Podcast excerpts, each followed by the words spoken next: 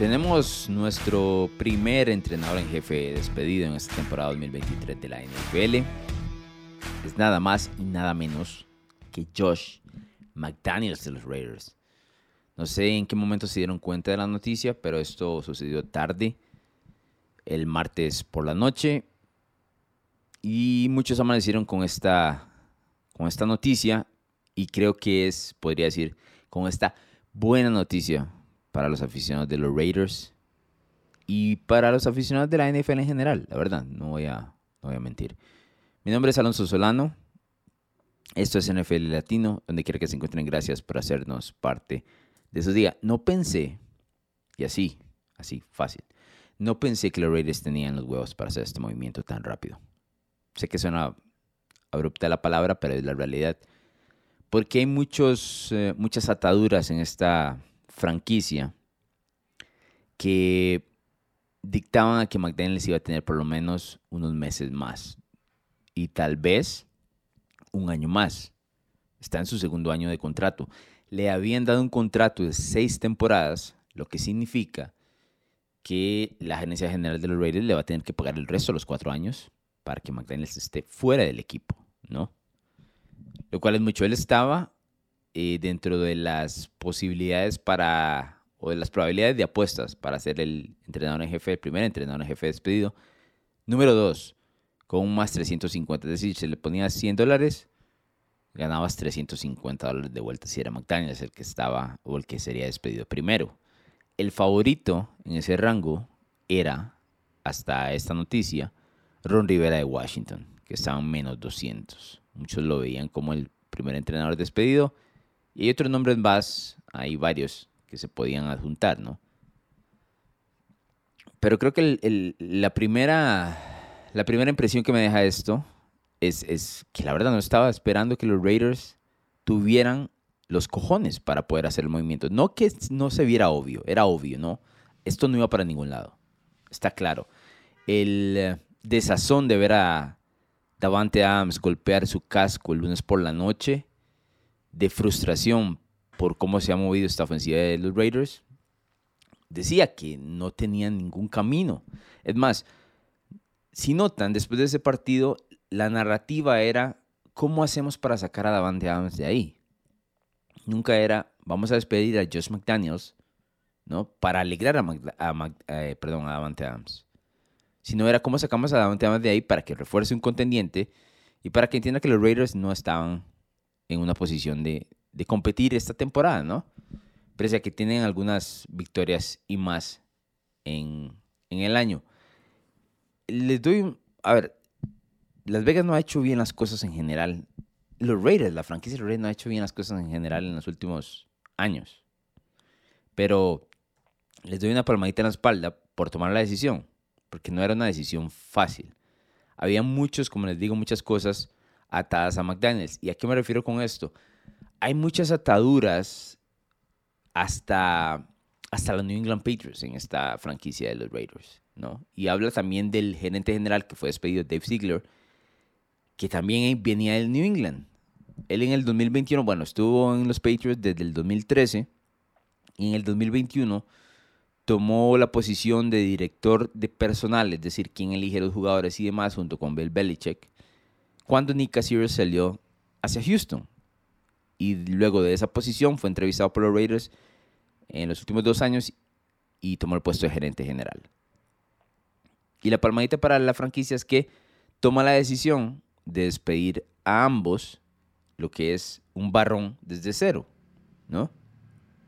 Pero yo porque no pensé que esto se iba a dar, particularmente porque New England, perdón, porque los Raiders están no sé, em, atados hasta cierto punto, tienen una relación ahí media extraña con Tom Brady, del cual se manifestó iba a ser un dueño minoritario del equipo. Esto no ha sido oficial todavía, porque algunos dueños de la NFL reclamaron de que el, el pedazo que le tocaría a Brady de la franquicia de los Raiders le salió muy barato y que eso no es bueno para futuras negociaciones, ¿no? Entonces no se ha firmado. Brady oficialmente no es dueño de los Raiders como sí lo es de uno de los equipos de la WNBA. que la verdad desconozco cuál es de los equipos es. Creo que es el de Las Vegas también. Pero bueno, ante eso, ¿no? Ante tener a Tom Brady ahí y haber metido a McDaniels y a Ziegler, como que los Raiders estaban tratando de buscar ese tema del Patriot Way. Y yo decía, con Brady va a ser más difícil que despidieran a McDaniels, porque ese es un muchacho, ¿no? Su coordinador ofensivo en muchos años, con quien tuvo muchos éxitos, ganó tres Super Bowls de la mano de McDaniels como coordinador ofensivo. Y dice, bueno, si hay algo que New England tiene es que no sobre reacciona. Y hablo de New England porque estoy utilizando la franquicia por la manera de pensar de Brady, de McDaniels, de Ziegler. Y creo que eso es lo que trataba de copiar eh, Davis, el, dueño de los, eh, de los Raiders, ¿no? Eh, Mark Davis, el dueño de los Raiders, que tiene este corte de pelo bastante particular, por no decir horrible. Entonces yo decía, bueno, si, esa va a ser el, si ese va a ser el camino New England, va a ser muy difícil que despidan a McDaniels.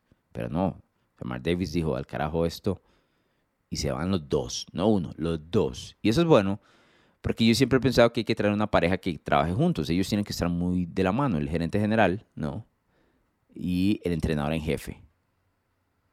Entonces tuvieron por lo menos los cojones para poder decir, se van los dos y no me importa el tema Tom Brady, ¿no? Porque estoy seguro que en su momento David va a tener que dar la cara con Tom Brady. Davis es el dueño mayoritario, ¿no? Pero para algo traes a, a Tom, no solo por el tema del dinero, sino por tratar de cambiar un poco el rumbo de la franquicia. Por lo menos en tenerlo ahí de consejero y decir, las cosas las hacíamos así en New England, funcionaron así en New England. Ahora, si tenés a Ziegler y a Josh McDaniels y no pudiste cambiar eso, pues no sé qué tanto puede ayudar Brady. Aunque claramente él, él era el soldado número uno de toda esta, estos 20 años de éxito. Ahora, menciono esto y empiezo por ese lado, porque la verdad me llama la atención, porque este es otro fracaso también del árbol de, Bill Belichick. Y este no es un ataque a Bill Belichick, es más bien a los que vienen abajo. Sus coordinadores, eh, directores de personal, lo que quieras, que salen de la franquicia de los Patriots y que no entienden cómo hacer las cosas en otra franquicia. Mi teoría es que ellos no se han dado cuenta que no están en otra franquicia, que las cosas son desde cero y que tienes que empezar a construir confianza, ¿no? Eso es como cuando estás en una relación por muchos años, sabes qué es lo que le gusta a la otra persona, sabes cómo hacer las cosas con la otra persona, por alguna otra razón sales de esa relación y empiezas con una de cero y crees que va a ser exactamente lo mismo y empiezas en una etapa mucho más adelante, mucho más adelantada, ¿no? Tienes que empezar desde cero, tienes que conquistar a la nueva pareja. En este caso McDaniels, y me voy un poco un par de años atrás, Matt Patricia, no tuvieron em, la realización o la inteligencia para entender que tenían que conquistar a la nueva franquicia, a los nuevos jugadores, que el sentarse a gritar como lo hacen, como lo hacían en New England, no iba a tener el mismo efecto porque no hay crédito, no, ellos no tienen crédito en los Raiders y en los Lions en ese momento. Tienen que ganarse esa confianza, tienen que demostrarle a los jugadores, así este carajo sabe lo que está haciendo, este tipo sabe lo que está haciendo, ¿no? Y nunca, no, solo no lo hicieron, no lo intentaron. Nunca intentaron ganarse esa confianza. De inmediato fueron gritos arriba, gritos abajo. Pueden encontrar videos de campamentos de entrenamiento de tanto Matt Patricia como Josh McDaniels. Y me extraña más de McDaniels, se me hace más inteligente. Y ya había tenido una experiencia equivocada en Denver. Tardó 10 años en volver a ser entrenador en jefe, curiosamente dentro de la misma división y no aprendió nada, siguió haciendo de la suya, ¿no? Y el modo operandi de ellos es como ver lo que hizo Bill Belichick durante 20 años en New England y como él es así medio gruñón, ¿no? Y aplicar lo mismo para imponer respeto y a partir de eso construir una cultura. Lo intentó también el mismo Joe Judge, que estuvo en los Giants y que fue parte de los Patriots. Lo intentó también él y no le salió. Los tres cometieron el mismo error y así hay varios ejemplos más. Porque ninguno primero es Bill Belichick. Y ese no es el camino. El camino es ganarse la confianza de los jugadores y a partir de eso construir. Es como todo. Todos los equipos tienen un pulso diferente. Todas las personas tienen una personalidad distinta. No hay que igualar a la otra o no hay que imitar a la otra. Y eso es lo que me parece que he intentado hacer Patricia, Josh, McDaniels. Tratar de imitar a, Belichick. Y curiosamente en redes sociales, luego de la noticia de, McDaniels, escuché un par de, a varias personas, no un par, describiendo este tema en los Raiders como la infame Patriot Way. Es decir, la forma en que los Patriots hacían las cosas de manera infame, que hace unos años atrás era la manera que todo el mundo quería copiar.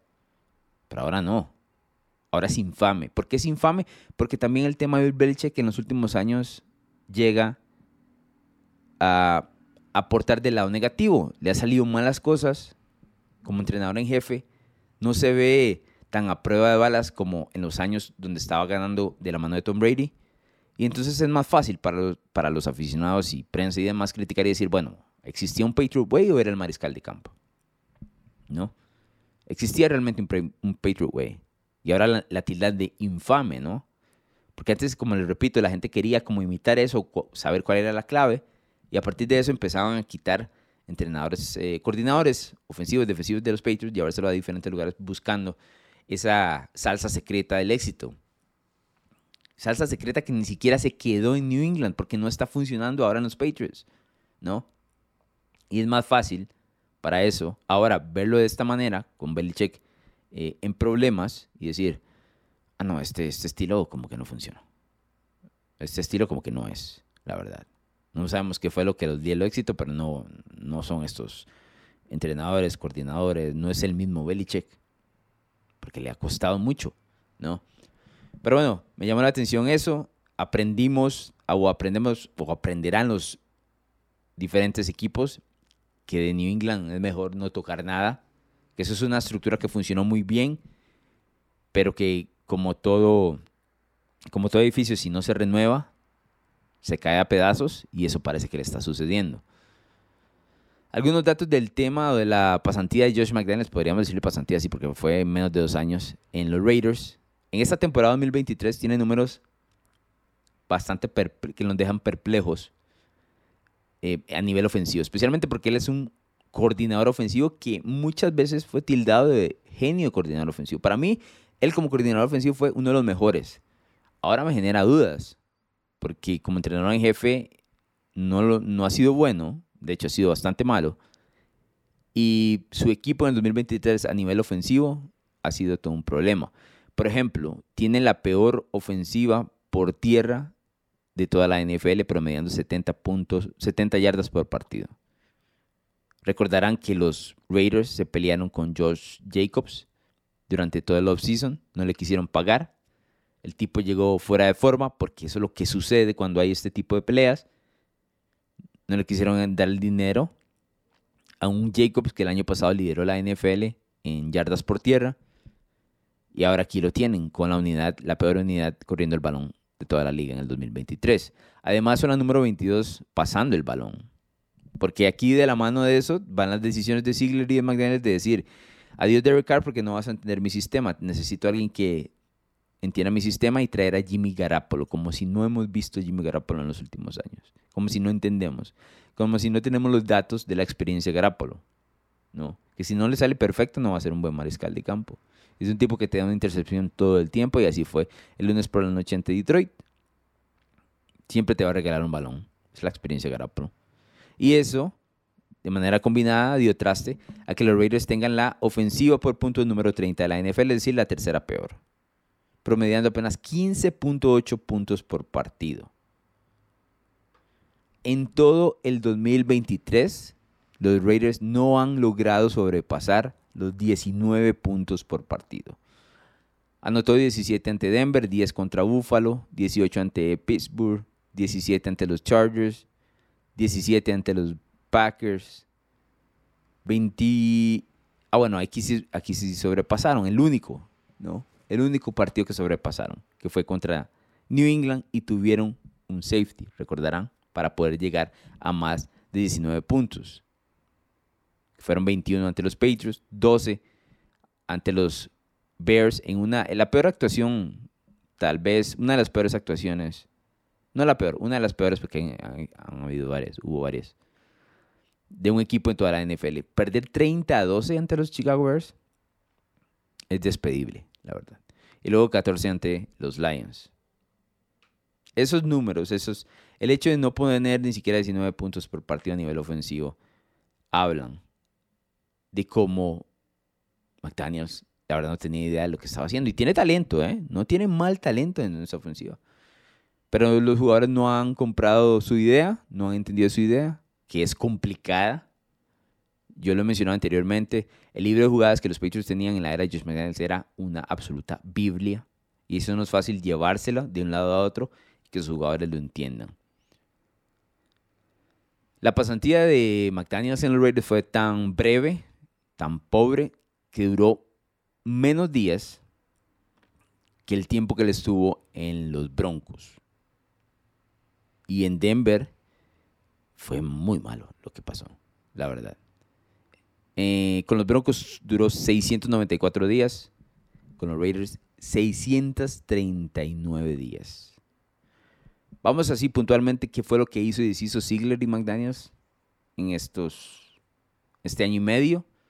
Los Raiders venían de ser un equipo de playoff, obviamente el año anterior no llegan, aunque yo sabía que no iban a volver y no lo digo como, ay, yo sabía, no sé qué, sino como el hecho de que ese punto alto de los Raiders con Rich Bisakia, luego de que despidieron a, a John Gruden, fue un momento donde los Raiders ganaron partidos muy cerrados, de un nivel muy emocional, pero que era insostenible, y al nivel de talento, insostenible en esa división. Luego sacó a Derek Carr y a Darren Waller del equipo, ambos peleados, ¿no? Recordemos el año pasado Derek Carr ni siquiera estuvo en el final con los Raiders. Estuvo un mes de vacaciones tratando de buscar un nuevo equipo y al final cayó en New Orleans y Darren Waller se peleó con McDaniels, inclusive con, hubo algunos tweets de su esposa que juega en la WNBA tirándole a McDaniels, o sea, era personal. Desapareció a Hunter Renfro. Lo desapareció. Hunter Renfro es uno de los jugadores que no es de los más rápidos de la NFL, pero que tiene unas rutas absolutamente brutales. Y yo decía, yo me, la, me, me, me saboreaba las rutas de Renfro y, y, Davante Adams en esta ofensiva. No pasó. No solo no pasó, Renfro se murió. Se murió en esta ofensiva. Le dieron el paso a Jacoby Myers, que no es un mal jugador, ¿no? pero que era innecesario teniendo el Renfro ahí. Y ahora no sabemos qué va a hacer de la carrera del muchacho. Es un buen jugador, ¿eh? Es un buen jugador. Y luego, al traer a Jim Garoppolo por Derek Carr, hundió más toda esta idea de que los Raiders podían eh, salir de avante. ¿no? Los destruyó completamente. No era que no había mucho por destruir, no habían construido mucho. Pero había, había talento aparte de los Raiders. Por lo menos para competir mejor, verse mejor. Más que 15.8 puntos por partido, definitivamente. Detalle, para que vean este tema del Patriot Way. Las tres ofensivas, las tres peores ofensivas de la NFL en el 2000, eh, el 2023. Número 32, los New York Giants, ¿no? De Brian Dable. Tildamos a Brian Dable de, de Buffalo Bill, pero él es un... Él viene del árbol de Bill Belichick, Brian Dable. ¿no? Y hubo la gente no recordará, pero en el primer año, de los primeros años de Dave en Buffalo, la gente lo quería despedir. Luego tuvo sus puntos muy altos con Josh Allen y compañía, ¿no? Me pareció que lo del año anterior con los Giants era menos sostenible inclusive que lo de los Raiders. Y aquí estamos. A ver, también ha estado con tres diferentes mariscales de campo. Pero bueno, tienen la ofensiva número 32. La número 31 le pertenece nada más y nada menos que a Bill Belichick y compañía y los Patriots. Y la número 30 a Josh McDaniels. Todos del mismo árbol. Eso te dice el Patriot Way, la verdad. Y habla muchísimo de lo que de lo que dejó de hacer McDaniels a nivel ofensivo. Y Dave Ziegler, que les mencionaba también, eh, fue director de personal de los Patriots, donde ganaron varios Super Bowls. Eh, Antonio Pierce creo que será el entrenador ahora interino. La va a tener complicada. Asumo que va a mejorar el equipo de Las Vegas. No parece ser tan difícil. Va a cambiar también em, el ambiente dentro del, dentro del camerino, que ya con solo la, la ausencia de McDaniels tiene que ser una mejoría sustancial. Porque McDaniels, la verdad, se trae todos abajo, ¿no? Es un gritón.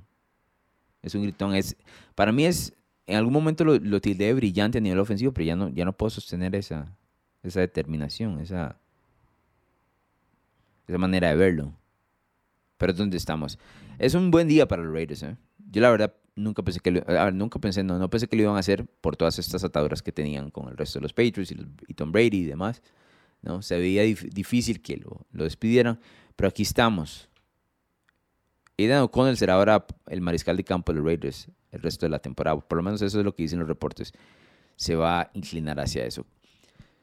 Quería decirles que eh, no hemos podido salir con el tema de las historias y los pronósticos por segunda semana consecutiva porque todavía me encuentro en México. ¿no? Y es mucho más difícil grabar video em, cuando ando, uno anda afuera por el tema del internet y demás. De mera que solo me han tocado malos internets. Pero bueno, les estoy tratando de dejar algunos comentarios de este tema de McDaniels y algunas reacciones que creo que son interesantes. Volvemos como a programación habitual la próxima semana. De hecho, el próximo domingo, ¿no? Cuando nos veamos para los premios y las reacciones de lo que dejó la semana 9, que va a estar tremenda. Quería también nada más dejarles un último comentario porque eh, no hubo grandes movimientos eh, en la ventana de cambios de la NFL, que ya se cerró.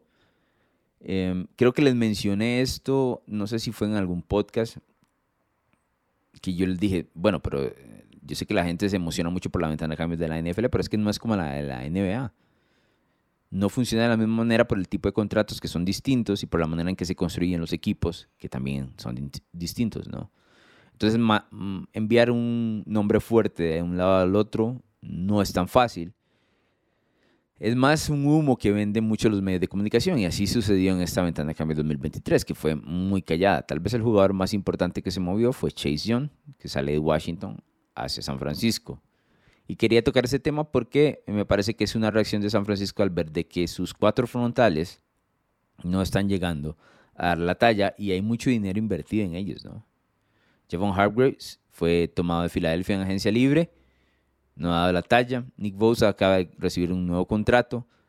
Eh, Bosa no está jugando mal, pero no está jugando al nivel que ellos quieren. O sea, el tipo está presionando, está llegando a tocar el mariscal de campo, lo está apresurando pero no está completando esa presión con capturas, ¿no? que fue lo que eventualmente le dio todo este dinero, el poder finalizar todo el proceso de presión, que es el tema de capturas. Eh, en este momento, los Niners tienen 18 capturas en lo que va de la temporada. 18, que la verdad no es un gran número, siendo muy honestos. Quien lidera este rubro son los Ravens, que tienen 31 capturas. Hay una diferencia sustancial ahí, la verdad. Porque San Francisco siempre está en el tope. Y aquí no está ni cerca. Está número 18 que está en la segunda mitad eh, de la tabla. El peor en este departamento, para que se hagan una idea, son los Chicago Bears que tienen 10. Y acaban de adquirir a Montesuet, le van a tener que pagar. Con el tema eh, eh, perdón, Chase Young, los Niners, van a tener que valorar si le pagan el siguiente año, pero eso poco importa. Va a estar atado al rendimiento del jugador a partir de ahora, en esta segunda parte de la temporada, ¿no? Si puede elevar a, esa, a ese front eh, que tiene el equipo de los Niners, que no ha logrado registrar buenas o muchas capturas, si lo eleva, yo creo que ellos están dispuestos eventualmente a ver cómo estructuran y le dan un contrato. Si no, lo dejan marcharse en agencia libre porque él está buscando eh, dinero, ¿no? Bueno, su primer gran contrato en el caso de Chase Young, que Washington ya sabía que no le iba a pagar, entonces lo que hace es cambiarlo. Entonces me parece que es un escenario donde básicamente ganan los tres. Washington deja ir a Chase Young porque no quiere pagarle. Y no quiere pagarle porque algo debe saber de su lesión de rodilla, ¿no? Y no está dispuesto a invertir en alguien que ha pasado un par de años bastante lesionado. Aunque tengo que decir que Chase Young ha tenido un buen año, ¿eh? Ha tenido un buen año. Tuvo o lleva en siete partidos disputados cinco capturas. En su año de novato, que fue un buen año, y ganó defensivo del año de la Associated Press, tuvo 7.5 capturas. Aquí, aquí tiene 5.5 y vamos por la mitad del año. Además, en ese año 2020 tuvo 12 golpes al mariscal de campo. Aquí ya tiene 9. Es decir, ha, ha logrado llegar al mariscal de campo y está terminando con sus diferentes capturas. ¿Por qué? Porque está en un año de contrato. Están buscando, él está buscando dinero, entonces está esforzándose lo mejor. Y también desde su lesión, que fue en el 2021, me parece que esta es la versión más sana que hemos visto en las últimas tres temporadas de Chase Young. Gana San Francisco por eso, gana el, jugador porque se puede mostrar. Y si tiene un buen año, eso es tan sencillo como esto. Si, si Chase Young tiene un buen año, alguien le va a pagar. ¿no? Y tal vez, por ahí tal vez se tropiece con un anillo, ¿no? Con San Francisco. Entonces, me parece que ganan eh, los tres. Quería dejarles ese comentario. Es el movimiento más interesante de la, de la ventana de cambios. Em, que yo sé que para muchos decepcionó, pero como les digo, el problema son las expectativas. La gente tenía expectativas muy altas de lo que esto iba a pasar, de lo que iba a suceder. La verdad es que la NFL no mueve a los jugadores así. Hemos tenido un par de ventanas de cambio interesantes, pero no es la realidad de la, de la NFL. Esto es. Si les gusta el contenido de NFL Latino, dejen las cinco estrellas. No olviden compartir el podcast con un amigo para que se suscriban en Spotify y Apple Podcast. Y nos escuchamos en la próxima. ¿Te gustan los deportes, la cultura pop y opiniones diferentes? Narrativa X tiene todo lo que buscas, columnas, pensamientos, estadísticas, historias y documentales de todos tus deportes favoritos y de cultura pop. Todo contado a través de la pluma de diversos autores, con puntos de vista únicos y de cualquier parte del mundo. No busques más, Narrativa X es tu casa. Síguenos en Twitter como arroba narrativa-x y visítanos en narrativax.com. Te esperamos.